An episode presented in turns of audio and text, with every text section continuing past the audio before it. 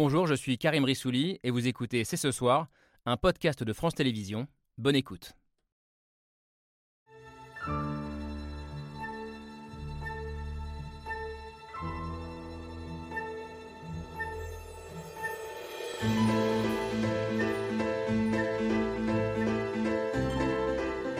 Bonsoir, bonsoir à toutes et à tous. Soyez les bienvenus sur le plateau de C'est ce soir.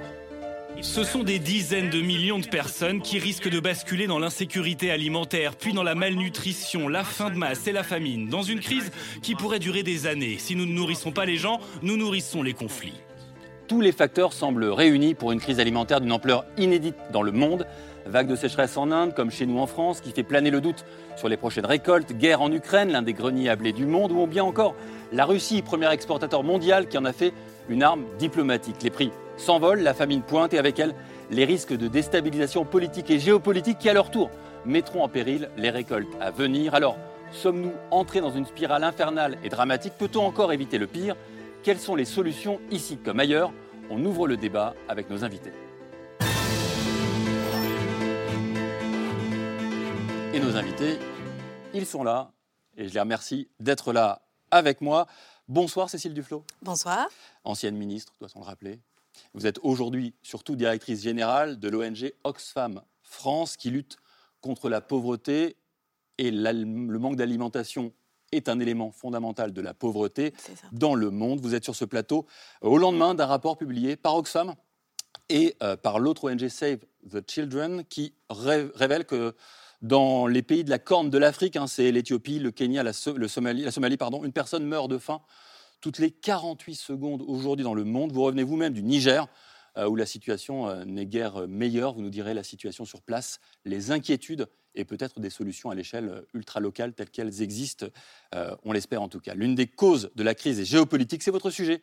Sébastien Abis, bonsoir. Bonsoir. Merci également d'avoir accepté notre invitation. Vous êtes directeur du think tank Demeter, spécialisé sur les enjeux agricoles, chercheur également associé à l'IRIS et auteur, il y a quelques années déjà, mais un livre important, je crois, La géopolitique du blé chez Armand Collin. Les États producteurs se ferment les uns après les autres aux exportations. Est-ce une solution ou est-ce un accélérateur de la crise? On vous posera la question. Marion Jensen, bonsoir. Bonsoir. Vous êtes économiste, directrice du département commerce et agriculture, ça tombe bien, à l'OCDE. Cette crise interroge également nos modes de production. On en parlera notamment avec vous, Benoît Biteau. Bonsoir. Bonsoir à vous. Merci d'être avec nous. Vous êtes eurodéputé, écologiste, paysan bio, vous y tenez, paysan et agronome. Exact. Ce qui est aussi intéressant pour nous ce soir. Et puis Emmanuel Ducrot, bonsoir. Bonsoir. Euh, vous êtes journaliste au quotidien L'Opinion, spécialisé évidemment sur les questions agricoles et d'alimentation. On verra euh, si les points de vue libéraux et moins libéraux peuvent aujourd'hui euh, discuter, on l'espère, de manière apaisée sur ce plateau. Alors c'est l'actualité du jour, une inquiétude qui s'étale en une de la presse cette semaine. Regardez toutes ces unes de journaux français, la sécheresse qui frappe en France le Monde a publié une carte ce matin, je ne sais pas si vous l'avez vu, hein, très inquiétante sur l'état de notre pays. Voilà, à la fin de l'été 2022, euh, la situation entre un risque très probable, probable ou possible, c'est tout le territoire français, métropolitain en tout cas, qui peut être frappé euh, par une sécheresse cet été. Ce n'est pas que des cartes, ce n'est pas que des unes de journaux, c'est aussi des agriculteurs très inquiets. On en écoute quelques-uns on a des cultures aujourd'hui qui sont en train de mourir, donc qui n'arriveront pas aux productions cet été, euh, qui seront desséchées. Ça fait vraiment peur, puisqu'on était habitué à avoir toujours les rayons qui étaient pleins, euh, avoir du stock de partout. Là, aujourd'hui, c'est plus le cas. Et ben là, ça, ça a disparu, hein. il n'y a plus rien. Et là, on est dans le sec, dans le sec. Euh. Depuis mes 22 années d'installation, je pense que ça va être une des plus compliquées. Et je pense que ça va faire partie des années noires à rayer du listing si on pouvait, mais malheureusement, voilà on va être obligé de s'adapter encore à la conjoncture climatique. Benoît Biteau, quand on est euh, paysan, comment on voit euh, ces images de ses collègues? Ben Là, on est en train de se rendre compte qu'on prend de plein fouet euh, le, fait qu'on n'a pas intégré ce que nous, nous disent les scientifiques depuis très longtemps. on a les scientifiques du GIEC qui nous disent que le climat est en train de changer et qu'il faut agir de façon rapide maintenant pour éviter ce genre de situation. Et malheureusement, euh, je pense qu'il faut qu'on touche le fond pour euh, commencer à imaginer euh, rebondir. Et, l'agriculture, et on le voit bien, à la fois victime du changement climatique, c'est pas contestable au moment des sécheresses, au moment des canicules, mais aussi au moment des inondations. On voit bien qu'elle est la première victime du changement climatique. Mmh. Elle est aussi responsable, hein, parce qu'elle est émettrice de gaz à effet de serre, notamment par les fertilisations azotées. On en parlera probablement Oui. quand on va parler de l'Ukraine, euh, qui est émettrice de gaz à effet de serre. Mais elle peut être la solution si tant est que on mobilise euh, l'agriculture, les surfaces occupées par l'agriculture, qui représentent 60 à 70% des espaces tout autour de nous, sur la séquestration de gaz à effet de serre, pour bien sûr sauver l'enjeu du climat, mais se sauver elle-même. C'est ça l'enjeu, se sauver elle-même aussi, de manière à ce que euh, ce dont elle est victime, un peu impuissante aujourd'hui, elle ait pu prendre un peu le contrôle de tout ça. Et, c'est- tous les enjeux de pratiques agronomiques qui, justement, s'attaquent frontalement euh, au climat et qui permettraient d'envisager l'atténuation du changement climatique. Euh, la question que moi je pose, est- n'est-il pas déjà trop tard? Alors on va se la poser ensemble, et notamment la question des solutions. On espère euh, qu'il n'est pas déjà trop tard, mais c'est intéressant ce que vous dites, hein, l'idée que l'agriculture est à la fois victime, un peu responsable aussi, et que les solutions peuvent aussi se trouver peut-être euh, y compris dans, leur, dans les pratiques euh, des agriculteurs. Emmanuel Decroix, dans, dans votre journal euh, L'Opinion, j'ai lu un, un chiffre qui m'a vraiment étonné. 10 jours sans pluie, c'est 1,5 million de tonnes de blé qui se volatilisent. Ouais. Est-ce qu'on est dans cette situation-là aujourd'hui en France? Exactement. On est exactement dans cette situation depuis des semaines. Alors, ce calcul, c'est un calcul agronomique euh, euh, qui correspond au développement du blé. En ce moment, le blé, il est petit, il fait de la tige. Et euh, cette tige, le blé, on a besoin pour ensuite porter son épi. Et si la tige n'est pas là, les épis ne seront pas là un peu plus tard dans la saison. Et là, c'est l'enjeu de la croissance du blé qui se joue. Et c'est-à-dire que comme la tige ne pousse pas, on sait déjà que l'épi ne sera pas fourni comme il le devrait. Et donc, on, on- on calcule tout ça. Et on sait qu'effectivement, sur les euh, 5 millions d'hectares de blé français, ce sont des quintaux à l'hectare qui disparaissent. Et donc, euh, ce- ce- cet énorme tonnage, 1,5 million de tonnes, qui ne sera pas là déjà chaque 10 jours, pour donner une comparaison, c'était la suite dans l'article. euh, les besoins d'importation du Liban et de la Tunisie, c'est euh, un- 1,7 million de tonnes. Mhm. Donc les, les, les 10 jours cruciaux là qu'on passe et où notre million et demi de tonnes n'est pas là, c'est la consommation importée de ces deux pays. Donc euh, on, on se rend bien compte que les tensions, elles sont, elles sont là dans la fourniture, dans l'offre pour la prochaine récolte. Cécile Duflaume, euh, mardi matin, comme chaque mardi matin, je vous écoutais sur France Inter, et je vous ai entendu très inquiète, vous évoquiez la notion de, de panique. Euh, Est-ce que c'est euh, ce qu'on voit là, pour vous, c'est quelque chose à la fois d'inquiétant personnellement et puis plus largement une panique euh, Alors, globale? Personnellement, je, je suis en train de vivre une époque particulière. Ça fait 20 ans que je suis une écologiste engagée et presque publiquement. Oh, pas, pas presque. et et- et c'est agaçant en fait. C'est agaçant parce que tout ce qui nous arrive là, c'est dans le rapport du GIEC, pas d'il y a 10 ans, dans le rapport du GIEC de 1990. C'est écrit, mais en toutes lettres, que les conséquences principales vont probablement être sur l'agriculture, avec un déséquilibre du régime, hydrologique, avec à la fois des sécheresses et ce qu'on sait maintenant, des énormes inondations. Donc, pourquoi je pense qu'il commence à y avoir la panique? Parce que l'agriculture a toujours vécu dans son histoire des années de sécheresse, des très bonnes années et des années mauvaises. Le problème, c'est que maintenant, on va enquiller une mauvaise année, une mauvaise année, une année encore pire, une année encore pire, quelque chose qui ne semblait pas imaginable. C'est-à-dire que cette idée de cycle Mmh. est complètement déréglée. C'est ça le, le dérèglement climatique porte bien son nom, c'est-à-dire qu'un système relativement équilibré et qui se rebasculait d'année en année, eh bien, il est complètement bouleversé. Et donc, le modèle sur lequel on vit, le, système, euh, y compris de production de notre nourriture, c'est pour ça que je disais que ça touche à la panique, euh, ce qui nous nourrit est complètement euh, fragilisé. Et donc, on doit réagir, évidemment, mais je fais écho à ce que disait Benoît Biteau à l'instant, parce que l'agriculture est sans doute l'outil le plus efficace pour à la fois faire baisser les émissions et aussi pour s'adapter à la nouvelle réalité climatique, parce que maintenant, et c'est l'écologiste qui le dit, il est trop tard pour dire qu'on restera sous un degré. C'est-à-dire Oui. que de toute façon, 1,5 même. de toute façon, il va falloir s'adapter à un nouveau climat. Mm. Et c'est pas gagné. Enfin, c'est pas gagné parce qu'on ne sait pas quelles, va être, euh, quelles vont être possiblement d'autres. euh, Si on lit les derniers rapports du GIEC, il peut y avoir les pandémies, ça on a compris, mais aussi euh, un déséquilibre complet de la biodiversité avec des ravageurs euh, qui se multiplient. Donc, on va sûrement avoir d'autres défis qu'il faudra affronter. Si je vous écoute tout de même, une deuxième question avant de passer aux autres invités. Est-ce que, selon vous, on dit toujours le relèvement du niveau des océans, la fonte des glaciers, est-ce que peut-être le premier impact pour nous très clair du réchauffement climatique ou du dérèglement climatique, c'est ce qu'on vient de voir en ce moment Et c'est ce qu'on va ne plus Moi, pouvoir je- manger, ou en tout cas devoir peut-être le manger plus cher. Voilà, c'est alors mais je pense que le- un certain nombre d'agriculteurs le savent depuis un moment. On- Par exemple, on ne sait pas si on pourra encore produire du vin, en tout cas dans les conditions dans lesquelles on le produit, dans le Bordelais. C'est-à-dire que il faut se dire que nos générations, Oui. peut-être que, enfin, on sait même qu'on n'y arrivera pas. Dans 10, 15, 20 ans, bah, le goût du vin, euh, en tout cas avec les cépages qu'on connaît, il aura changé. Euh, je pense que le plus difficile d'ailleurs, et y compris d'ailleurs à gérer, c'est euh, le lien sécheresse et méga inondation, parce que cette eau-là, elle existe toujours, mais elle se déverse avec une Oui. quantité, une violence que euh, notamment les grandes cultures ne sont pas du tout prêtes à supporter. C'est ce qui s'est passé en Allemagne avec des champs qui ont été complètement euh, nettoyés, enfin, la terre qui est partie. Et c'est ce que vivent, par exemple, euh, les paysans au Sahel, vous en parliez. C'est ça le problème. Voilà, c'est qu'il y a des saisons des pluies qui deviennent meurtrières pour le sol, mais aussi pour les populations. La France aussi connaît beaucoup de, de morts à cause des inondations et probablement qu'on va vers un scénario qui, qui accentuera ce déséquilibre. Euh, euh, pour abonder dans ce sens-là, euh, c'est spectaculaire sur les grandes cultures. Ça ne sont, ça n'est pas la seule filière végétale qui est touchée. Mmh. Ça touche par incidence aussi les filières d'élevage euh, parce que les Oui. grains se renchérissent. Le mais fourrage. le fourrage. Mm. Et on sait que par exemple cette année, les prairies sont complètement desséchées déjà. Ça veut dire qu'on ne fera pas une coupe, deux coupes pour alimenter les animaux pendant l'hiver. Oui. Donc en fait, euh, ce sont des effets en chaîne. C'est pas simplement le blé. Le blé, c'est la chose la plus emblématique. Bien sûr. La plus spectaculaire, c'est le, le- le- le- le pain vital. Oui, Mais ça touche absolument Mm. toutes les filières, quelles qu'elles soient. Euh, et ça déstructure absolument les, tous les exercices agronomiques. Et, c'est là où on doit réconcilier l'écologie et l'agriculture. C'est-à-dire qu'une agriculture qui fait référence à des pratiques écologiques, c'est quand l'eau est en excès, euh, organiser euh, des territoires pour la stocker, pour qu'elle reste euh, en place et qu'elle recharge les nappes phréatiques, plutôt que de provoquer des inondations. C'est aussi ça le développement agricole de ces 60 dernières années.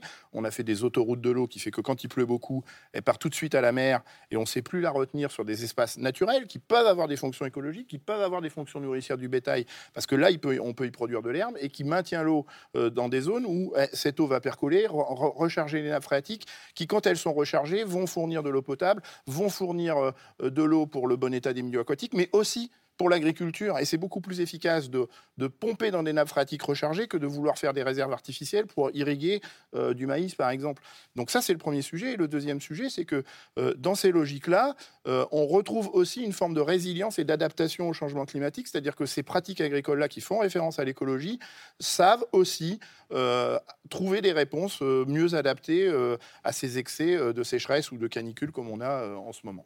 Thomas, j'aimerais bien poser une question à, à Benoît. Euh, parce qu'une des choses que nous voyons dans notre travail à l'OCDE, que le, euh, le- les gouvernements soutiennent beaucoup le secteur agricole. Il y a, euh, et dans ces crises que nous avons vécues les dernières années, le soutien financier au système agricole, au secteur agricole, a même augmenté. Euh, mais euh, nous ne voyons pas qu'on dirige ces dépenses vers ce changement euh, que, dont nous avons besoin pour, comme vous dites, pour que l'agriculture sauve à elle- à elle-même.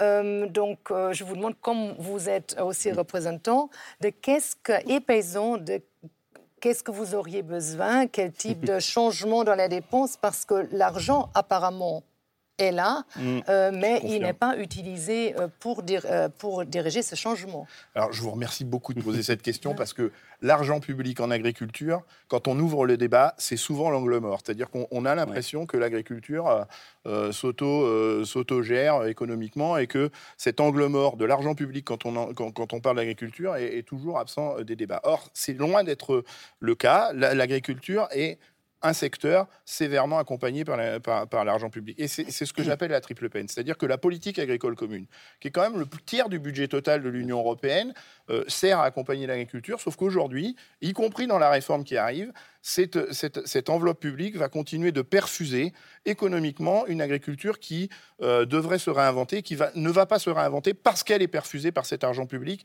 sans suffisamment de conditionnalité, sans suffisamment d'éléments pour euh, qu'elle se réinvente. La deuxième peine, ou le deuxième volet de la peine, c'est qu'on a besoin de mobiliser des, des, euh, des enveloppes curatives importantes pour réparer les dégâts d'une agriculture qui euh, mobilise beaucoup de pesticides, beaucoup d'engrais de synthèse. C'est des enveloppes publiques pharaoniques, nettement, très nettement plus élevées que la PAC elle-même. Et le troisième volet de la triple peine, c'est que parce qu'on a mis tout cet argent public via la politique agricole commune, via ces politiques curatives, eh bien, on ne dispose plus de ressources pour accompagner cette agriculture qui devrait se réinventer. Et donc, Là, c'est juste un problème d'audace et de courage politique. C'est-à-dire que est-ce qu'un jour, on aura l'audace de réorienter la PAC pour accompagner une agriculture qui se réoriente qui, et qui se réinvente? Est-ce qu'on aura l'audace d'attraper ces enveloppes publiques qui servent des logiques curatives aujourd'hui pour euh, rémunérer des agriculteurs qui prennent soin du climat, qui prennent soin de la biodiversité, qui prennent soin de notre santé? C'est ça l'enjeu. Et c'est ça l'enjeu des politiques publiques. C'est un message adressé à M. Macron et à Mme euh, Borne qui viennent d'être euh, nommés et élus. Euh, voilà, c'est ça, c'est ça qu'on attend d'eux dans les prochaines années parce qu'on a moins de trois ans pour agir. Donc en, gros, vous ne voulez pas plus d'argent, vous voulez de l'argent mieux dirigé Absolument. pour changer de modèle. Sébastien Abis, vous vouliez prendre la parole. Oui, juste pour euh, celles et ceux qui nous écoutent et qui ne sont pas forcément des, spécialistes des, questions agricoles. et, dans votre émission, je crois qu'il y a aussi cette vertu euh, grand angle euh, qui s'adresse au plus, au plus grand nombre. moi, je crois qu'en fait, on est dans une situation où nous avons commis des erreurs de perception en entrant dans ce siècle. Nous avons pensé que quel siècle? dans ce 21e siècle, on, on, est rentré dans ce siècle en pensant que ce 21e siècle serait uniquement le siècle des services, que la production n'avait plus forcément de sens, que la géographie ne faisait plus forcément signification, que le territoire disparaissait, que les bases de la sécurité humaine étaient acquises pour mm. tous, erreur, Oxfam le montre régulièrement, et acquises pour toujours, comme si euh, l'essentiel de la vie, euh, y compris se nourrir, acte vital, acte universel, acte atemporel, était finalement euh, derrière nous. En fait, on rentre dans ce siècle en commettant l'erreur de dire que l'agriculture n'est pas un secteur d'avenir. Et donc nous commettons des erreurs. Et nous faisons deux erreurs euh, en conséquence. C'est de penser que le climat n'est pas un grand sujet immédiat, ça a été dit. Et nous faisons une deuxième erreur en pensant que la paix dans le monde allait progresser et s'installer. Or, il y a deux thermomètres qui chauffent aujourd'hui. Et c'est tout le problème si on regarde la situation planétaire. Et c'est là où l'Europe doit prendre ses responsabilités, et la France euh, euh, en particulier. Il y a le thermomètre climatique qui chauffe mais il y a aussi un thermomètre géopolitique qui chauffe. Et la guerre en Ukraine nous rappelle à nous, Européens, que les violences physiques existent encore, ce qu'une partie du monde connaît en permanence. Et il y a une grande partie du monde qui, depuis 20 ans et l'entrée dans ce siècle, connaît et les violences du climat et les violences physiques.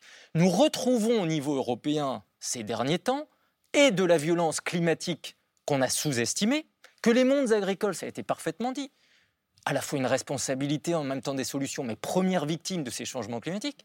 Et nous retrouvons des violences physiques qu'on pensait pour toujours disparues. Ça veut dire quoi? Ça veut dire que toutes celles et ceux qui produisent de la nourriture sur la planète, monsieur en fait partie, font le métier le plus important du monde, alors qu'on avait dit que c'était un métier en voie de disparition, dans le sens s'éroder. Ils font un métier qui permet de nourrir les personnes, et donc qui tiennent la vie des gens au quotidien, dont nous dépendons tous. Et il y a un milliard et demi de producteurs agricoles et d'agricultrices dans le monde, premier employeur de la planète. La deuxième chose, c'est qu'ils tiennent la viabilité de la planète à long terme. Il n'y a pas beaucoup de métiers qui ont à la fois cette double mission, à la fois nourrir et réparer la planète, parce que c'est de ça qu'il s'agit. Et donc on voit bien que l'erreur qu'il ne faudrait surtout pas commettre aujourd'hui, c'est de penser qu'il y aurait une opposition entre agriculture et écologie, qu'il y aurait une opposition entre production et écologie. Le but, c'est comment demain on va maintenir de la production agricole, parce qu'on est 8 milliards sur la planète. On a encore des pays qui progressent en population. Madame Duflo revient du Niger, c'est un pays qui connaît une grande croissance démographique.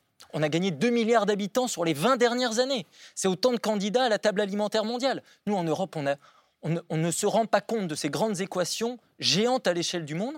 Donc il faut maintenir de la production, espérer pouvoir en maintenir, produire plus là où ça va être possible, et les espaces sont rares, l'Afrique va devoir produire plus, produire différemment, produire avec intelligence. Elle nous apprendra sans doute beaucoup de choses sur la rareté de l'eau et des sols, mais nous allons devoir en même temps faire le combat climatique. C'est-à-dire il faut faire deux combats très forts, un combat productif en produisant autrement, mais il faut maintenir de la production, et un combat climatique parce qu'on sait qu'il faut faire ralentir la progression du thermomètre. Au milieu de tout cela, le drame qui se joue aujourd'hui, et je prends euh, volontiers le débat que l'OCDE met souvent sur la table, c'est que nous avons besoin de maintenir à l'échelle du monde, sur des sujets si importants, un jeu d'interdépendance, mais de solidarité.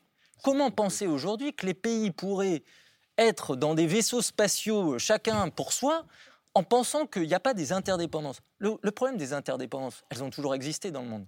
Le problème, c'est quand on fait des interdépendances une difficulté, s'il n'y a plus de solidarité. Donc ça veut dire demain que la, grande équation de la sécurité alimentaire mondiale, elle passe par des changements de pratiques, de la production, parce que ça reste le vital et la base de la sécurité humaine, la lutte contre la pauvreté qui, est un vrai sujet dans cette dimension, et évidemment des solidarités internationales. Eh et c'est ça qu'il faut cultiver, et c'est pas ce qui est en train de se passer, parce que le multilatéralisme est en grand déclin. Et ce thermomètre géopolitique qui chauffe, ce n'est pas une bonne nouvelle pour l'agriculture. Merci, vous avez planté toutes les petites graines de l'émission. Donc on va les laisser pousser, on va regarder comment ça pousse parce que c'est le sommaire de l'émission à partir de maintenant. Merci pour cette euh, bonne synthèse parce qu'on va évoquer maintenant euh, les territoires, on va évoquer la géopolitique, on va évoquer effectivement les solutions à moyen terme, la solidarité, le commerce en est-il ou pas une solution mm. On va revenir sur toutes ces questions-là. Juste une question quand même, avant de basculer euh, sur la preuve par toi du, du Gobernard, euh, Emmanuel Ducrot, on dit tout le temps, Emmanuel Macron ne cesse de le dire, c'est le retour du tragique de l'histoire. En écoutant ce que vient de dire votre voisin Sébastien Abyss, on a l'impression que c'est un peu le retour de la, du tragique de la géographie. C'est le tragique. Oui, c'est ça. Euh, euh, j'aime bien la phrase de Winston Churchill qui dit On est à trois repas de la guerre civile. Et on a oublié, nous, Européens, qui sommes dans un continent d'abondance, qui a construit une, une, sorte de souveraineté alimentaire qui n'était pas gagnée. Hein. Cette souveraineté alimentaire européenne, elle a été construite. Ah oui, et on a oublié, nous, Européens, la chance que nous avons d'avoir euh, une alimentation saine, en qualité et produite dans des circonstances et dans des comment dire de façon euh, infiniment meilleure que ce qui se fait ailleurs sur la planète. Il faut aussi comparer les modes de production. On a un prisme qui est déformé parce que nous ne manquons pas. Nous ne manquons plus depuis l'après-guerre de nourriture en Europe. Alors on a effectivement des poches de pauvreté hein, dans la population. Il ne faut pas oublier qu'on a en France entre 5 et 8 millions de personnes qui sont à l'aide alimentaire. Mais l'alimentation est là et personne ne meurt de faim dans nos économies développées. Cette réalité-là, elle est quotidienne, mais c'est la nôtre. Ça n'est pas la réalité du monde. Et on ne peut pas euh, freiner, euh, comment dire, l'Europe en se disant bah, le reste du monde va se débrouiller. Ça ne peut pas marcher comme ça parce que, comme le rappelle Sébastien, on a toutes ces interdépendances. Et si, si vous, je peux faire un dernier point sur le tragique de la géographie. Quand on parle du blé, le blé, il suffit pas de dire on va produire du blé partout. On ne peut pas produire du blé partout. Le blé, c'est une céréale qui a des exigences euh, climatiques, des exigences de sol et qui fait qu'elle est limitée dans son espace géographique. En dessous de, je crois, 45 degrés de latitude, de, latitude, de longitude, on ne fait plus de blé. Euh, et, et, on peut imaginer toutes les solutions qu'on veut, il ne poussera jamais. Donc en fait, le blé, c'est aussi 10 gros producteurs et énormément de gens qui en ont besoin. Cette équation-là, elle est injuste, elle est géographique et, globalement, on n'y peut pas grand-chose. Alors, ce qui arrive chez nous, hein, déjà aujourd'hui, euh, même si on ne meurt pas de faim, c'est l'envolée du prix. Euh, quand même, c'est impressionnant. Je voudrais juste vous montrer ça. On ne va pas passer trop de temps là-dessus, mais quand même, il y a un an, le prix de la tonne de blé, regardez, euh, était de 200 euros la tonne. Il y a un an, aujourd'hui, c'est 430 euros la tonne, Emmanuel Ducrot C'est 430 euros la tonne, c'est le prix d'achat du blé en septembre prochain. C'est un contrat à terme. Ça veut dire que ce prix de 430 euros matérialise les quantités de blé qui seront disponibles à l'issue de la prochaine récolte. Et c'est ça qui est important. Ça dit que le blé en, septembre, c'est-à-dire après, quand, toutes les récoltes seront terminées sur la planète, sera rare et sera déficitaire par rapport aux besoins de consommation. Oui, Alors, on a quand même dans les prix, on a vu énormément de fluctuations. Et ça, en soi, c'est pas une bonne chose. Euh, parce que ça, crée, ça contribue à cette fébrilité qui, après, pousse euh, ce cercle vicieux. Mmh. Euh, nous avons, après le début de la, de la guerre, vu tous les prix augmenter et augmenter trop. Ils sont en train de retomber, le marché se calme un peu. Et ça, c'est déjà un malheur en soi qu'on n'a pas réussi à, contrôler ces, fluctuations de prix. Euh, on n'a pas réussi, je dis, parce qu'on a vu la même chose dans la crise, la grande crise financière qu'on appelait à l'époque la, crise en anglais Food, Fuel and Finance. Euh, on voit les mêmes choses, trois choses maintenant de comment ça se voir maintenant. Euh, on a vu à l'époque une crise financière qui a créé de la fébrilité dans les marchés agricoles. Les prix ont augmenté, ça a créé des problèmes dans les marchés agricoles, un peu comme maintenant. Et, Vous parlez de 2008, là. Euh, ça, 2008. Et à l'époque, euh, plusieurs pays ont commencé à restreindre les exportations, hmm. comme quelques-uns maintenant. Et ça a contribué à rendre tout encore bien pire. Et à l'époque, euh, le G20, sous la présidence hmm. française d'ailleurs, a dit on sait que ces, ces restrictions à l'exportation sont mauvaises et en plus, dans ce cas-là, il n'y avait aucun problème dans les marchés agricoles. C'était une crise financière. Il n'y avait aucune, aucune, raison pour ça. Donc le G20 a appelé à l'époque à la création d'un système d'information euh, qui existe maintenant. On travaille là-dessus, AMIS, euh, AMI, on dit en français, AMIS, euh, Agricultural Market Information System. Ce système donne de l'information sur les stocks, sur la quantité de, de certaines céréales qui sont, qui sont disponibles, sur le commerce, sur ce qu'on pense des, récoltes futures, sur les prix aussi. Et malheureusement, euh, quand on avait les nouvelles de mars, avril, ce qu'on voyait dans ce système n'était pas du tout aussi alarmant de, des nouvelles que nous avons eues.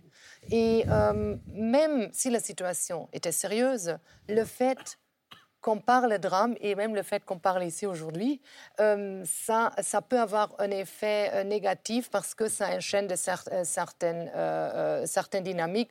Donc, ce serait bien de parler comment on peut rester calme, comment on peut faire en sorte qu'on gère le mieux possible cette situation.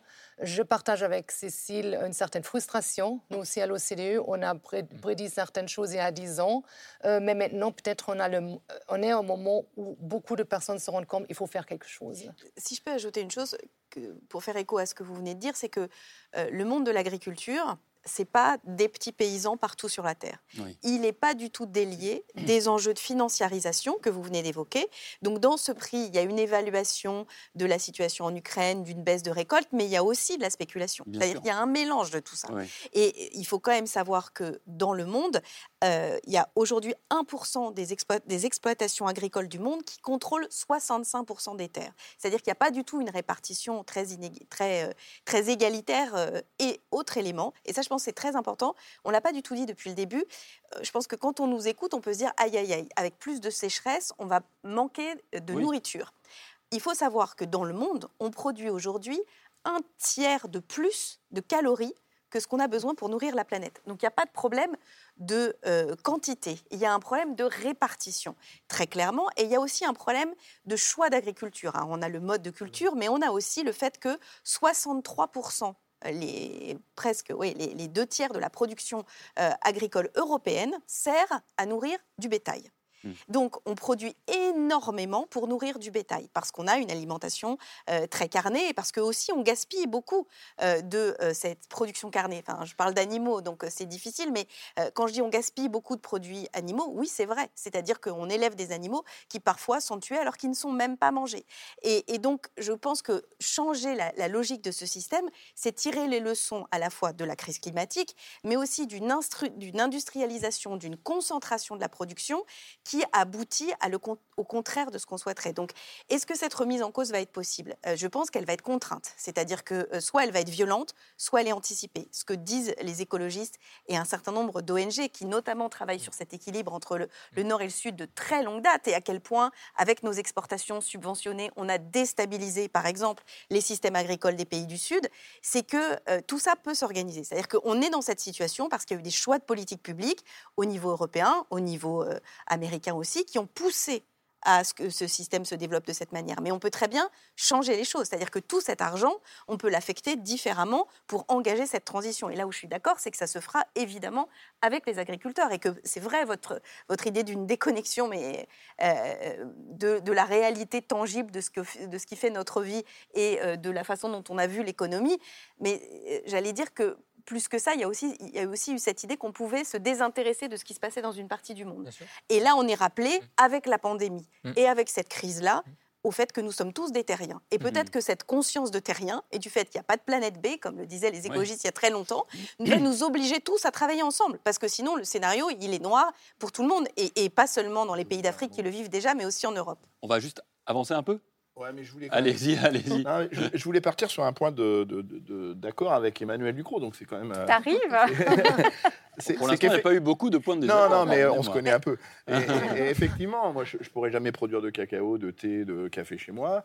Donc, effectivement, il y a des zones de la planète qui sont plus ou moins euh, adaptées à certaines productions. Ceci dit, on, on est allé, à mon avis, trop loin dans les spécialisations des zones de la planète. Et ça, c'est quand même quelque chose qui nous revient en boomerang euh, avec ce qui se passe en Ukraine et en Russie aujourd'hui. C'est-à-dire qu'on peut, même si ces terres-là sont particulièrement adaptées au blé, faire autre chose que du blé sur ces zones-là. Et en France, on peut faire autre chose que des productions qu'on exporte, parce qu'on est aussi très dépendant des protéines, par exemple. On importe beaucoup de protéines parce qu'on a mobilisé nos surfaces agricoles pour produire du maïs ou du blé qu'on exporte. Donc euh, la souveraineté alimentaire euh, à l'échelon français et européen, c'est discutable, parce que sans ces ressources de protéines qu'on importe pour équilibrer les exportations qu'on a envoyées, parce qu'on a utilisé ces surfaces pour exporter, c'est quand même euh, fragile. Euh, et, juste pour, pour, l'aspect spéculatif. On a souvent tendance à dire que, par exemple, pour la France, là, aujourd'hui, on aurait 75 jours de stock, de, stock de blé pour faire de la farine et du pain euh, pour satisfaire nos besoins. C'est à peu près ce qu'on a devant nous.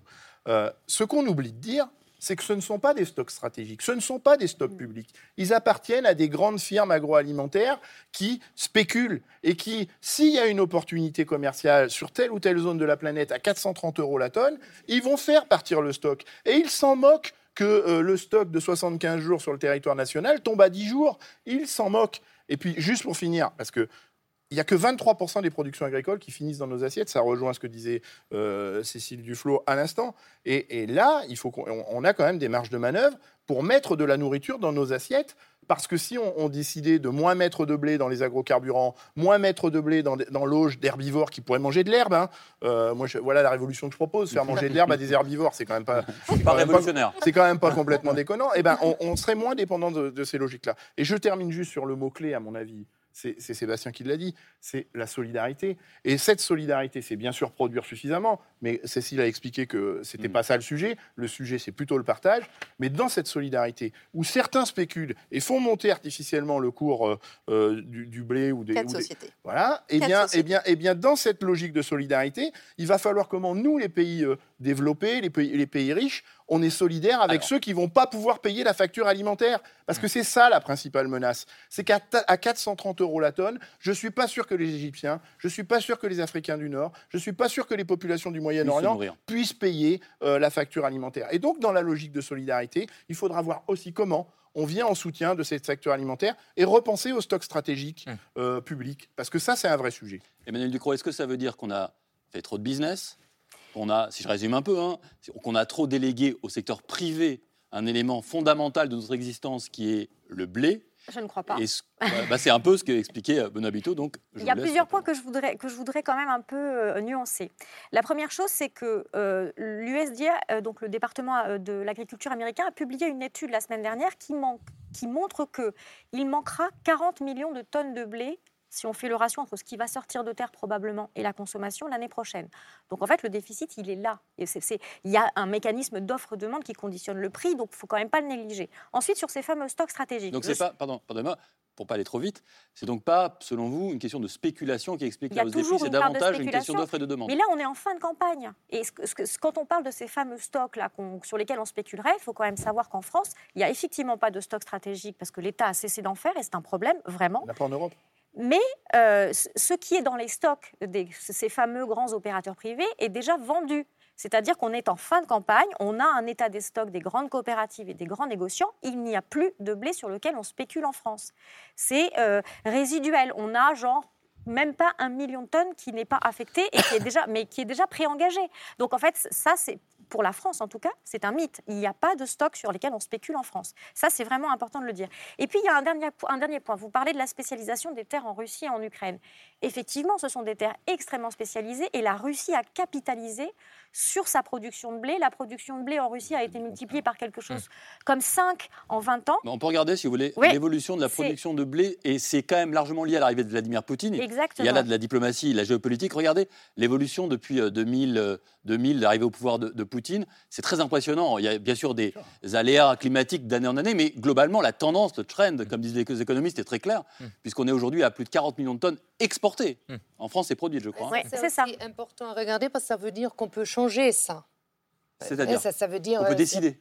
Oui, il y a d'autres pays qui peuvent produire ce blé.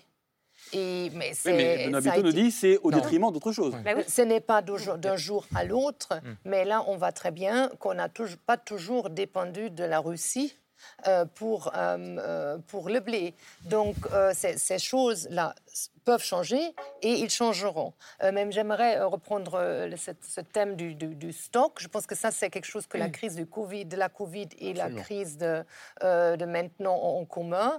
on s'est rendu compte aussi dans la crise de la Covid que notre modèle du just in time, on, fait produit à la demande. Oui, à la demande et ça arrive juste au moment où c'est nécessaire que ça, ça ne marche pas très bien dans ce genre de... quand on est exposé à ces chocs énormes, ces chocs très grands. Et, euh, euh, je, pense, euh, je sais que le secteur privé est en train lui-même de, re-regarder ce système en se disant on doit plutôt se préparer à un just in case, on doit être capable de s'adapter. Mhm. Donc le thème de diversification est un thème qui devient clé dans les discussions dans ce contexte. Et oui, Juste le, pour, expliquer un petit peu, aussi. Vous dites diversification, donc il faut sortir de l'hyperspécialisation agricole qu'on connaît depuis la Seconde Guerre mondiale? Euh, ça, euh, Pour l'entreprise, ça veut dire, euh, dans, ces, dans ces moments, entre autres, ne pas dépendre d'un supplier de, pour mes hein. achats de, de, de, même pays ou du même fournisseur. Pour mes ventes, la même chose. Donc, si j'achète tout en Russie, il y a un problème en Russie, j'ai un, ah. problème. donc, pareil, s'il y a, j'achète tout en Asie, il y a le, canal de la, du Suez qui est bloqué j'ai un problème pour acheter euh, mes affaires. Donc on parle euh, énormément maintenant de la nécessité de, diversifier et c'est à la fois les entreprises qui en parlent et à la fois euh, le secteur public. Emmanuel Ducrot, vous n'aviez pas fini, je crois, votre. Oui, il y a une dernière chose que je voulais dire. C'est une contradiction qu'on n'a pas résolue de dire on doit travailler sur nos productions à nous, c'est-à-dire faire des protéines en France. Et c'est vrai qu'on importe beaucoup plus de protéines euh, qu'on en produit et que c'est une dépendance pour nos filières d'élevage et que c'est un problème. Ça, c'est totalement vrai. Mais quand on dit on devrait utiliser des céréales, enfin, les, les espaces qu'on dédie aux céréales pour faire ces protéines, ça veut dire autre chose. Ça veut dire que nos productions céréalières elles sont exportées pour moitié. Nos productions de blé, c'est une tonne sur deux. Et elles vont où, ces productions de blé? Elles vont nourrir le bassin méditerranéen qui ne produit pas suffisamment pour ses propres besoins parce que agronomiquement, ça n'est pas possible. Donc en fait, dans notre, dans notre choix d'allocation, il faut aussi penser notre espace à nous et, nos pays voisins et les besoins de nos pays voisins. Parce que le Maroc, par exemple, est un pays qui produit du blé, mais qui est au maximum de sa capacité et qui produit à peu près un tiers de ses besoins. Le mmh. reste, il a besoin de l'acheter. L'équation, c'est qu'est-ce qu'on fait avec un pays comme ça? Est-ce qu'on laisse la Russie fournir le Maroc et donc avoir la main sur la politique marocaine? Parce que le contrôle du blé dans le bassin méditerranéen, c'est le contrôle de la politique. Ou est-ce qu'on le fait, nous, en se disant que c'est un, équilibre plus euh, juste? Voilà, c'est une, équation qui n'a pas de réponse à l'heure actuelle. Qu'est-ce qu'on veut faire de nos terres? C'est une équation à laquelle on a deux inconnus qui n'ont pas grand-chose à voir. Il y a une inconnue qui est purement agricole, de production, et une inconnue plus diplomatique. Comment on gère ça alors, Sébastien? Et après, euh, Cécile Duflo, Sébastien Viss. Alors, juste pour, euh, pour euh, repartir sur 20 ans, hein, depuis le début de ce 21e siècle, la planète blé, c'est 600 millions de tonnes de consommés par an au début des années 2000, c'est 800 millions de tonnes aujourd'hui. Mm. Au début des années 2000, sur ces 600 millions de tonnes, 90 millions de tonnes partent sur les marchés internationaux. D'accord. Ah. Aujourd'hui, 200 sur 800, c'est-à-dire un quart. Pourquoi? Parce que la, la, population a augmenté, les conditions climatiques se sont complexifiées, des guerres ont perduré dans certains espaces, le prix de la nourriture, fruits et légumes, poissons, viande étant cher, le blé reste, le pain, les pâtes, l'alimentation de base, il y a des pays au sud de la Méditerranée où vous mettez des aliments sur du pain. S'il n'y a pas de pain, vous ne mangez pas grand-chose. Donc mhm. le blé est resté très central et on en consomme de plus en plus. On peut dire c'est pas bien, c'est bien. Le sujet, c'est qu'il y a des sociétés qui consomment de plus en plus de blé. Et donc nous avons eu des sociétés qui n'étaient pas au départ des sociétés notamment, notamment, hein. notamment en Asie, notamment en Asie en et en Afrique subsaharienne. Au bassin méditerranéen, on a toujours consommé énormément de blé. Mais nous il ne faut jamais oublier que la consommation de blé est corrélée à l'urbanisation, parce qu'il y a une praticité du pain que d'autres produits euh, céréaliers ou alimentaires n'ont pas. Hein. Le, pain, c'est pratique, vous pouvez le mettre dans un cartable. L'autre aspect, non mais je, ah, il faut revenir à des choses concrètes. Vous avez raison. Très concrètement, euh, bah, je discute beaucoup avec des agriculteurs et des consommateurs, donc je, prends les exemples comme ils me viennent. Et euh, ce qui m'est important de, rappeler, c'est que aujourd'hui, sur ces 800 millions de tonnes de blé, Marion a raison. La Russie depuis 20 ans, s'est invité très fortement sur la scène céréalière mondiale. Mais en fait, ce n'est pas tout à fait vrai. Elle a fait un retour, c'est-à-dire que la parenthèse soviétique, et c'est là où on voit que la géopolitique domine parfois l'agriculture. La parenthèse soviétique a chassé pendant un petit siècle l'origine russe des marchés internationaux. La Russie faisait la moitié de l'exportation mondiale de céréales au 19e siècle. Donc depuis 20 ans, Vladimir Poutine, quand il prend le un pouvoir, champ de blé à Krasnodar en 2009, il n'a eu, de cesse, hein. il n'a eu de cesse de valoriser l'importance de la Russie sur sa capacité céréalière. Il a appuyé sur trois choses depuis 20 ans l'industrie de défense et d'armement, gaz et pétrole, céréales. Pourquoi céréales? Bon pour l'économie nationale, favorable au reclassement stratégique et l'influence russe sur les marchés internationaux, à plus forte raison que le marché mondial réclame du blé. Et donc, depuis 20 ans, qu'est-ce qui se passe? Vous avez les mêmes pays producteurs-exportateurs qui n'exportent pas plus de blé. Les Américains même en exportent de moins en moins pour faire plus de maïs, plus de soja. Les deux pays qui, depuis 20 ans, ont gagné des parts de marché, ont produit plus et ont exporté plus, Russie plus Ukraine. D'où le problème actuel, c'est-à-dire qu'on a un trou capacitaire à cause de la guerre en Ukraine. Cette guerre en Ukraine provoque. Pardonnez-moi, pas pour les mêmes raisons. Les Ukrainiens, c'est parce qu'il y a guerre chez eux. Les Russes, parce qu'ils jouent ah, de leur production. Mais justement, alors aujourd'hui, c'est là, c'est là où c'est important en effet de mentionner qu'en Ukraine, il y a un trou à l'export sur la campagne en cours et il y aura moins de production pour sur l'an prochain, donc moins d'exportation. Les Russes, depuis le début de l'invasion le 24 février, continuent à exporter dans leur volume habituel. La différence de la Russie par rapport à la France ou d'autres pays qui exportent du blé. Je rappelle qu'il y en a une dizaine hein, dans le monde qui sont producteurs-exportateurs structurelle. La Russie utilise les céréales sur une diplomatie négative, c'est-à-dire que c'est l'arme céréalière. De la même manière que certains pays dans l'histoire, même profonde, ont utilisé l'alimentation pour rivaliser, fragiliser on peut ou même convaincre. les États-Unis, pays de la liberté, pendant la guerre froide. Exactement. Mais, on doit, j'aimerais quand même. je voudrais juste finir, c'est que là où d'autres pays utilisent l'alimentation comme élément de solidarité, et le commerce alimentaire, il ne faut pas le diaboliser. Il peut avoir une dimension de solidarité, il peut avoir une dimension de diplomatie, de coopération. Et justement, quand des pays ont des besoins, de savoir leur répondre et pas du coup s'enfermer dans une logique territoriale. Mais je reviens juste sur ce, trou dont Emmanuel Ducrot euh, parlait tout à l'heure, ce trou capacitaire. Le grand problème qui se joue en ce moment, l'Ukraine va faire moins, donc exportera moins. Aucun autre pays producteur-exportateur va faire plus. Plusieurs devraient faire même moins la planète va continuer à, demander plus. Le Maroc fait moins une division par trois de sa récolte céréalière cette année à cause de la sécheresse, donc on retrouve le climat. Le seul pays aujourd'hui qui a un volume prévu stable et qui peut continuer à exporter, c'est la Russie. Mm. Pour le dire autrement, si demain il n'y a pas l'origine russe en blé sur les marchés mondiaux, je peux vous assurer qu'il y aura beaucoup plus de quotidiens et d'émissions qui vont parler du problème alimentaire mondial dans les prochains mois. Donc le blé est peut-être plus fort que le gaz comme allié de la Russie aujourd'hui. On ne doit pas oublier. On... et puis Cécile Duflo après. Excusez-moi, mais euh, euh, ça me fait la peine qu'on ait cette discussion de, un peu comme euh, victime, parce que oui, oui, là on voit ce monsieur Poutine l'homme qui l'a tout prévu, planifié peut-être, mais en réalité, la Russie euh, et, l'Ukraine ensemble, elles exportent moins que tous les pays de l'OCDE ensemble. Et je parle que du blé. Et c'est la même chose pour d'autres céréales. Donc, euh, d'être là en dire oh là là, qu'est-ce qui nous arrive? Euh, C'est peut-être pas de ce dont nous avons besoin. Comme dans la situation du, euh, climat, euh, nous sommes là dans un, moment où il faut agir, réfléchir comment on peut agir. Pardonnez-moi, l'OCDE n'est pas, un bloc uni. Bah oui n'est pas un bloc uni. Contrairement à l'Ukraine et la Russie. Donc, mais là, parce que vous parlez de solidarité, euh, important, collaboration, coopération. C'est le rôle des institutions internationales. Euh, important aussi. Et l'Inde et la Chine hmm. euh, jouent un rôle important. Elles n'exportent pas beaucoup. L'Inde, la Chine n'exportent pas. Mais ce sont des pays qui produisent énormément. Je pense que la Chine est le premier producteur.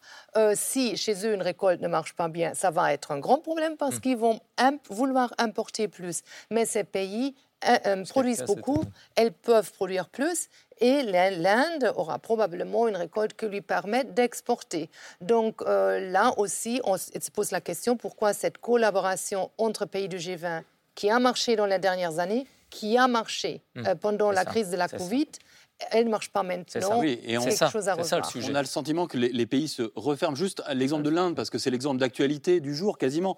Le gouvernement indien a suspendu, c'était lundi en début de semaine, les exportations de blé pour garantir hmm. la sécurité alimentaire de sa propre population, pour essayer aussi d'aider ses propres agriculteurs.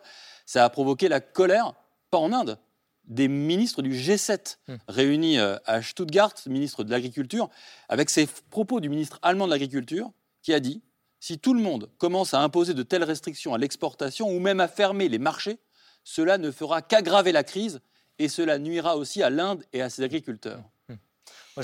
Peut-être juste sur ce sujet. Un mot et puis après Cécile. Juste sur ce sujet, parce que je l'ai dit tout à l'heure, je vais être explicite sur ce cas indien, et en rebond à ce qu'a dit euh, très bien euh, la représentante de l'OCDE, c'est qu'en 2007-2008, crise alimentaire mondiale, crise financière qui s'ensuit, qu'ont fait les pays du G7 ou du G8 à l'époque, ils ont fait le G20. Aujourd'hui, on détricote le multilatéralisme. Et donc, l'Inde, qui avait pourtant promis d'exporter de sa très bonne récolte des volumes sur les marchés, ne le fait pas, a pris cette décision euh, euh, vendredi dernier, ne le fait pas parce que la sécheresse et les 50 degrés depuis plusieurs semaines menacent la prochaine récolte, qui fait que l'Inde pourrait même devoir importer. Et l'Inde regarde le contexte international tendu, et l'Inde a un milliard et demi de personnes à domicile, et parfois ça compte. Alors on parle des grandes puissances productrices, des grandes puissances exportatrices. Vous revenez du Niger.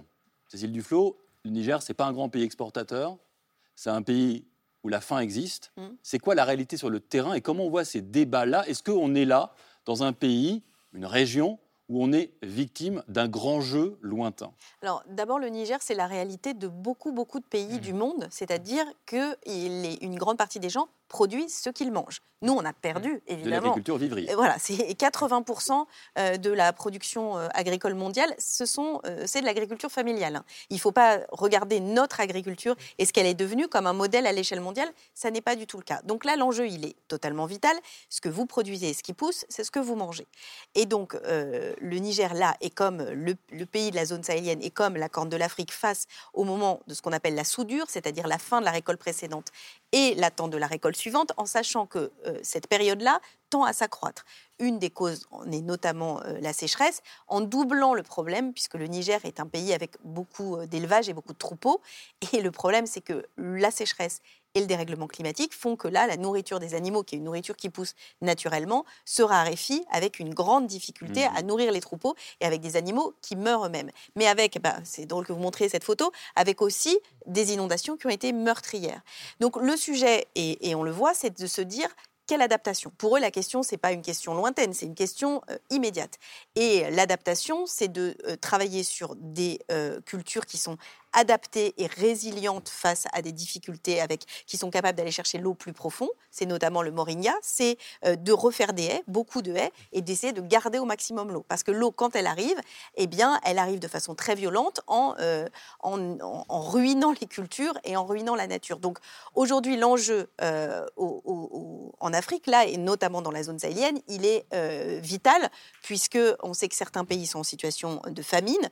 c'est le cas au Yémen, c'est le cas dans bien d'autres pays, mais certains sont juste dans la phase d'avant, et c'est déjà le cas pour une partie, une grande partie du Sahel, c'est-à-dire dans une situation d'insécurité alimentaire très forte. Donc, si vous voulez, là, l'enjeu, il est moins géopolitique que euh, strictement euh, vital. Mais il se lie à une autre euh, dimension. Vous auriez pu faire, et je suis sûre que vous l'aviez déjà fait, une émission sur la situation sécuritaire, sur la résurgence du terrorisme, etc.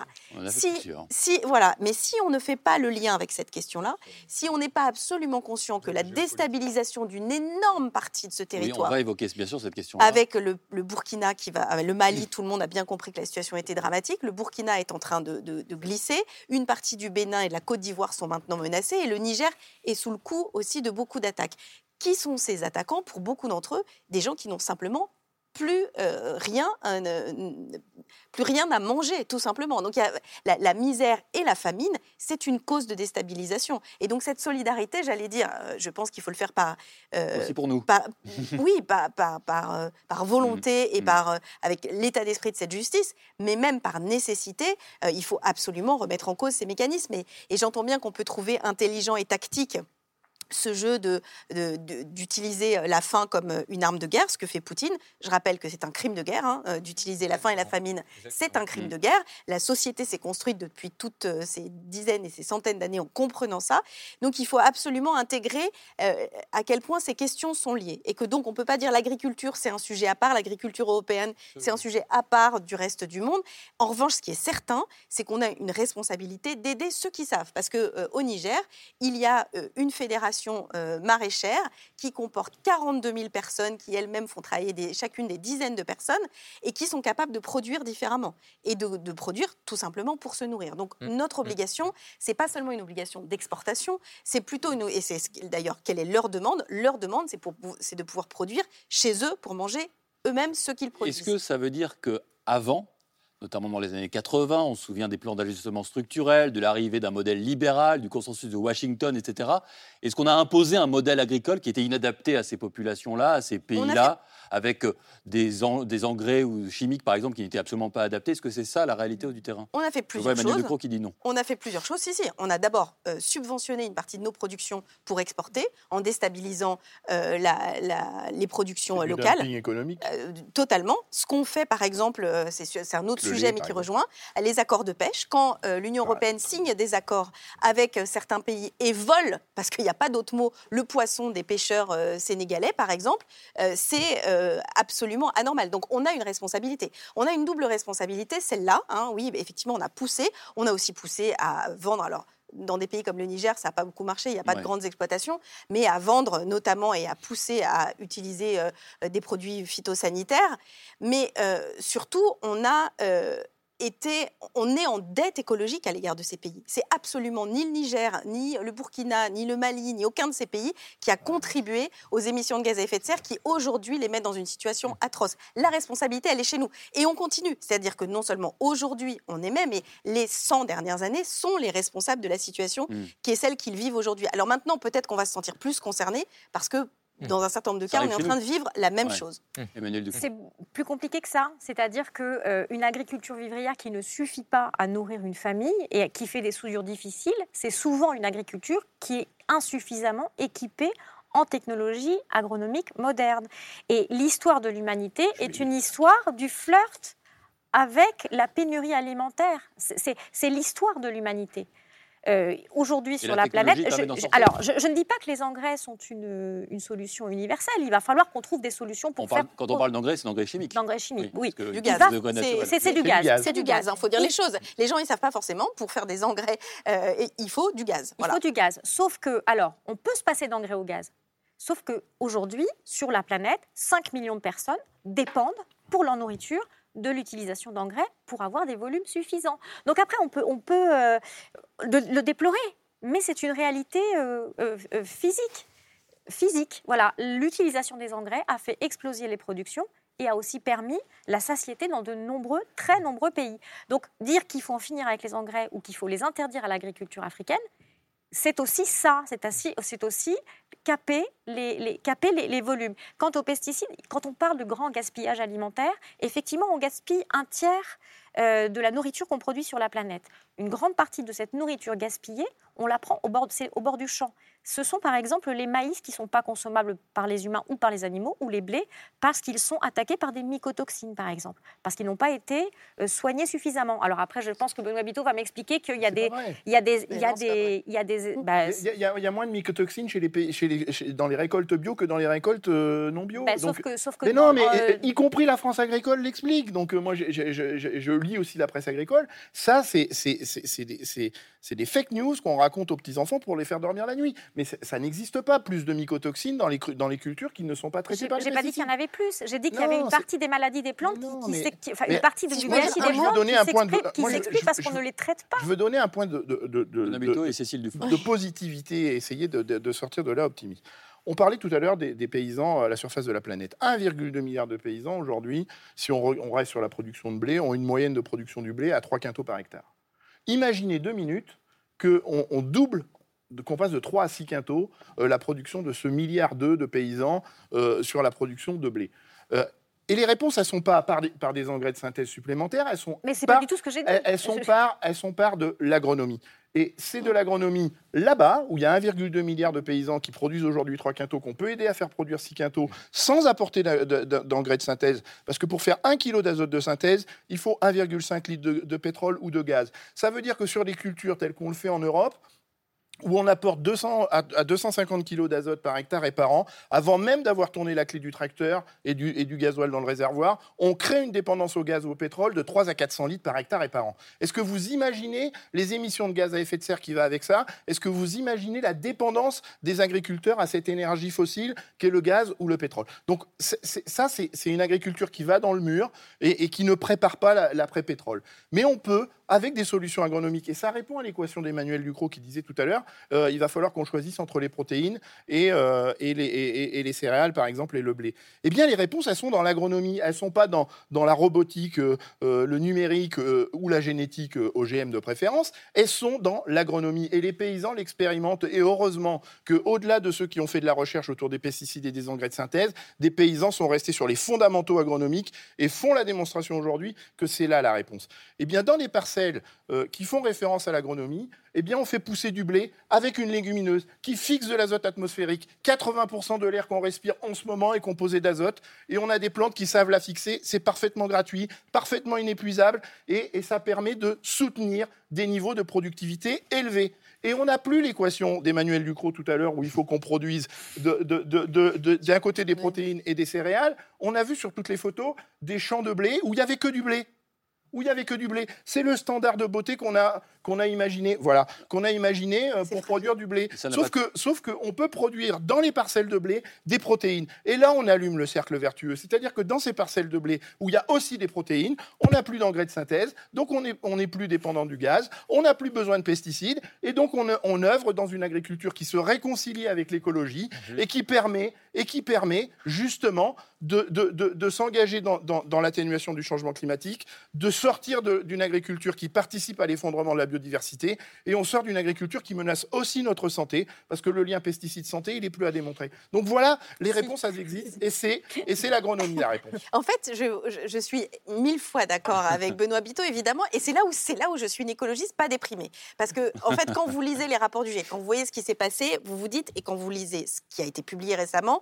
franchement, j'ai des enfants, j'ai des enfants que j'aime, je me dis, je ne veux pas leur laisser ce monde-là. Mais c'est vrai que les solutions existent. Et c'est quand même assez miraculeux. Et les solutions, effectivement, c'est de la science. Mais la science, ça n'est pas que de la technique. La science, ça n'est pas que du chimique. La science, ça n'est pas que du pétrole. Et l'agronomie, on a beaucoup, beaucoup euh, hmm. considéré que c'était ringard de savoir est-ce qu'il vaut mieux planter des aubergines avec des oignons, des aubergines sous euh, tel ou tel arbre, de faire de l'agroforesterie, qu'est-ce qu'on met comme plante pour les haies, euh, de savoir par exemple, on parlait de gaspillage. Le gaspillage en Afrique, et ça, ça au, Sahel, ça fend le cœur.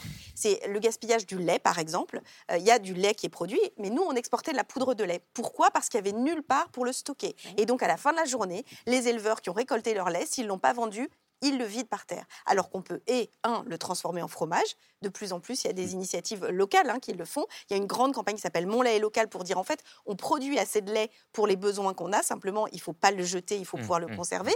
Mais c'est par exemple les oignons. Au Niger, on produit beaucoup d'oignons. Euh, de l'oignon est ce qu'on appelle de l'oignon feuille, en gros la ciboule pour nous. Le problème, c'est que les oignons, ça ne se conserve pas bien, surtout quand il fait très chaud. Et donc, euh, 70% de la récolte se perdait.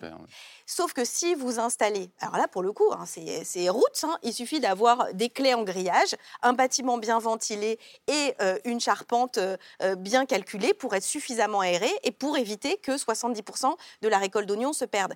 Donc ce que je veux dire, c'est que toutes ces solutions-là, les solutions pour produire localement du compost, pour utiliser le soleil, ça, c'est développé par les agronomes locaux, c'est-à-dire qu'il y a au Niger... qu'on pose tout le temps à ce moment-là, est-ce qu'on peut nourrir la planète entière sans engrais La réponse est oui. Et en plus, maintenant, comme il y a vraiment on eu beaucoup de travail... mieux et durablement. C'est-à-dire que à ne, pla... à ne pas... mais il faut changer le soutien. Il faudra changer le soutien qu'on donne à ce secteur. dernier point, on regarde dernier point ces grands champs-là, qui ont l'air tout chic, tout propre. Le sol, c'est plus du sol Qu'est-ce que c'est un sol Il n'y a pas beaucoup d'arbres hein, dans le Qu'est-ce que c'est un sol C'est des, des, bêtes qui euh, bougent, qui vivent, qui euh, remélangent les nutriments pour que le sol soit riche et soit utile aux plantes. À partir du moment où c'est plus qu'un substrat qui est mmh. arrosé à la fois d'engrais et de pesticides, il s'appauvrit. Donc il faut retrouver des sols qui sont des sols qui permettent de cultiver et pour ça il faut renouer avec des pratiques qui ont été faites euh, il y a longtemps mais aussi qu'on peut moderniser parce que on a de tout temps en fait l'homme a expérimenté s'adapter. Voilà, il faut,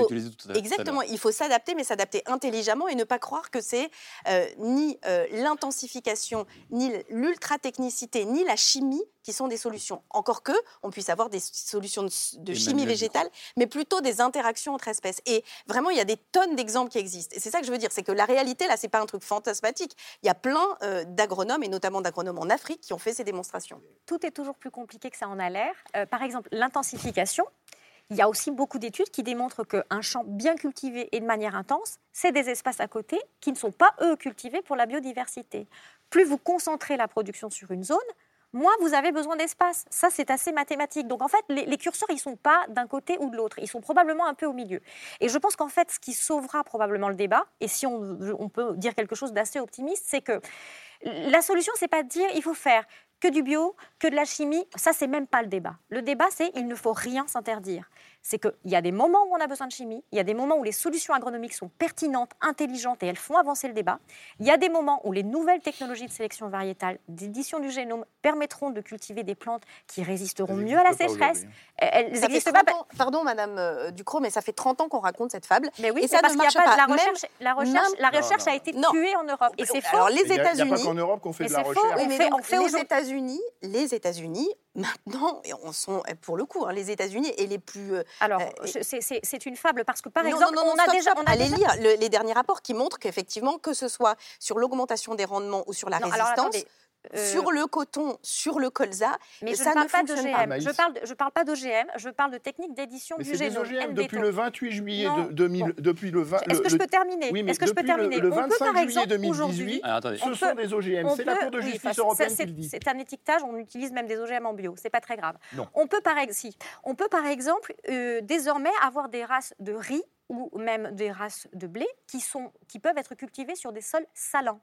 Il y a des expérimentations extrêmement intéressantes de plantes éditées, c'est-à-dire on n'a pas rajouté du matériel génétique dans une plante, on a simplement fait attention à son génome. Non, ce n'est pas des croisements. C'est en fait ce que, fait les plantes, ce que font les plantes naturellement. C'est la mutagénèse. Elles mutent. Voilà, le, génome se réarrange et ça leur donne des C'est la main de l'homme qui le fait ça. Alors on sait parce qu'on sait parce qu'elles le font toutes seules. Donc, si on a la chance de détecter la plante qui l'a fait toute seule, c'est super. Mais on sait désormais le faire de manière encadrée. Et donc, on peut avoir ces maïs qui ont besoin de moins d'eau ça n'existe pas. Ces plantes qui sont, c'est bien sûr que ça existe. Ces plantes qui, ces plantes. Je, suis généticien, c'était ma spécialité scientifique. Je vous le dis, ça n'existait pas. Ça n'existe pas. Et, et, et, ce sont des OGM. La Cour de justice européenne, le 25 juillet 2018, euh, dit clairement que, que ces, ces plantes obtenues par mutagénèse doivent respecter la réglementation communautaire sur les OGM. Et alors pourquoi est-ce qu'on s'interdit les OGM Je veux dire, c'est un parce que c'est des plantes à pesticides. La, seule, la, seule euh, illustration de, des OGM sont des plantes où euh, tolérantes à des, herbicides, dont le plus connu est le glyphosate, ou des plantes qui produisent elles-mêmes des pesticides. On a, on a aussi, c'est totalement faux, elles utilisent, elles utilisent simplement les mécanismes de défense des bactéries. On a aussi un riz doré, par exemple, qui est un riz enrichi en Je vitamines. sur un élément géopolitique quand même. Allez-y. Et qui empêche les, enfants d'être carencés, de devenir aveugles. Il suffirait de faire pousser des carottes avec le riz et on a réglé le problème. Et oui, parce que les paysans du... Non, mais, c'est quand même incroyable. Les paysans du coin sont tellement débiles qu'ils n'y ont pas pensé. On fait pousser des carottes à côté du riz et on a réglé le problème et on n'a pas besoin du riz doré. et, là, on, est, on est dans du mélange d'espèces, comme j'en parlais tout à l'heure, et on a des que les agriculteurs du coin n'ont pas pensé à faire pousser des carottes? Vous pensez qu'ils n'ont pas pensé à ça? Mais non, ils n'y ont pas pensé parce que on, et, et, moi, je, suis fils d'agriculteur et mon père, mon père, il a été bercé par ce discours-là. Et un jour, il m'a dit mais, mais, mais comment est-ce que nous, pendant 50 ans, lui, il a été agriculteur pendant 50 ans, c'est lui qui me le dit. Il me dit comment pendant 50 ans, on est passé à côté d'aussi de, belles évidences? Comment est-ce que le discours dominant nous a bercé? C'est vraiment, un raccourci. Mais, alors, pas un raccourci. Je suis désolé. En tout cas, alors on ne vous mettra pas d'accord sur la question des OGM. Vous, craignez qu'on arrive sur l'action des OGM. On y arrivait en fin d'émission, mais j'aimerais quand même. Je, je peux dire, c'est un symptôme pour moi. Allez-y.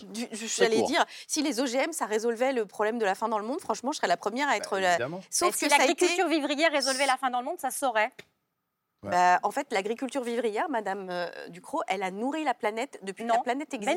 Mais non, non, elle n'a pas nourri la planète. Et elle nourrissait la planète quand il y avait beaucoup moins de gens. Donc, juste, je veux terminer là-dessus. Euh, il y a un sujet qui est essentiel, c'est qu'on a voulu souvent privatiser. Je, je disais, on parlait tout à l'heure des firmes. Il y a quatre firmes dans le monde qui gère 70% des échanges autour de la production agricole.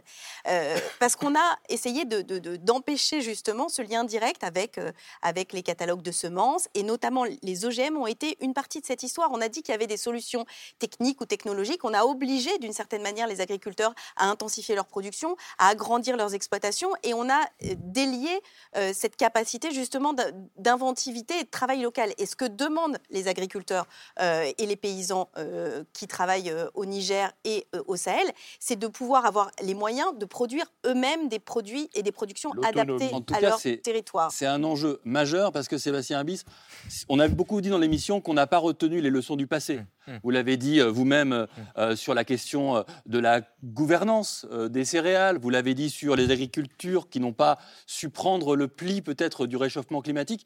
Il y a une autre inquiétude d'un enseignement qu'on n'a pas retenu du passé, c'est le lien entre difficultés climatique et donc ensuite de production et les conséquences géopolitiques. On se souvient de toutes les révolutions et, de, tous les affaiblissements des États, pour le bien ou pour le pire, euh, dans des États il y a une dizaine d'années. Est-ce qu'on peut craindre, Sébastien Abyss, que demain, dans six mois, dans un an, quand le prix des céréales sera à ce point élevé, qu'on aura des déstabilisations dans de nombreux pays du monde et que ces déstabilisations auront un effet dramatiques, puisqu'elles empêcheront à nouveau peut-être mmh. d'avoir des bonnes cultures et donc d'être entré dans un cercle vicieux peut-être d'instabilité. Bah, je pense que votre question est importante parce qu'en fait c'est la répétition de l'histoire à grande échelle parce qu'on est plus nombreux et la planète est plus interdépendante et encore une fois les thermomètres chauffent, je l'ai dit. Moi je ne je, je suis pas agronome, euh, je, constate quand même que l'alimentation nous rassemble. D'ailleurs, on aime se mettre autour d'une table et on aime en parler. Euh, manger. on aime en parler. Là où l'agriculture souvent divise par rapport au modèle. Mm. Et moi, je pense qu'il faut regarder justement les, combinaisons, les expériences, les besoins.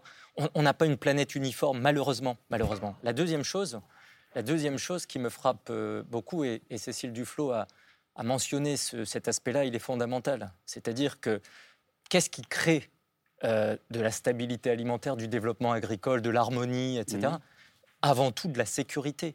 Le problème de certaines régions du monde, c'est que l'absence de sécurité pour des producteurs, de solutions vis-à-vis du, du, climat, de climat des affaires qui permet à des agriculteurs, entrepreneurs de se projeter, etc. La sécurité, c'est la base. La deuxième chose, c'est la logistique. On parle insuffisamment de la logistique, la chaîne du froid, la possibilité de stocker pour pas perdre, etc. Sécurité, logistique, collectif.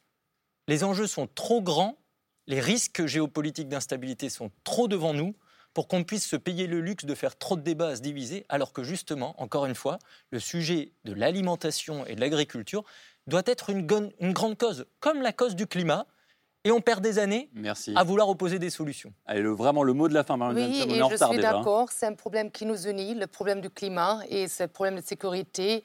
Et donc, je vais être comme euh, Cécile, vous êtes une écologiste optimiste, je suis une diplomate optimiste. J'espère que ça va marcher au G20, mais sinon, à l'OCDE, nous avons une, oh, une, ministérielle en novembre. L'Inde, l'Indonésie et la Chine sont invités. Peut-être hmm. nous serons la plateforme où on pourra parler et résoudre ces, eh ben, On suivra ça. Merci beaucoup.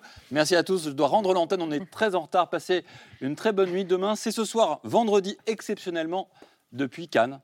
Euh, c'est le Festival de Cannes, une émission spéciale présentée par Karim Rissouli. À demain avec Karim et sinon dimanche pour ses politiques.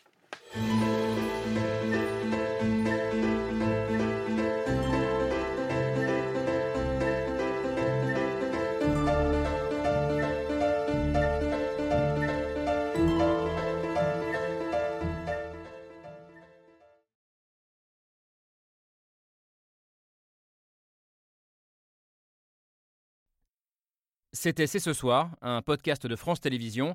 S'il vous a plu, n'hésitez pas à vous abonner. Vous pouvez également retrouver les replays de l'émission en vidéo sur France.tv.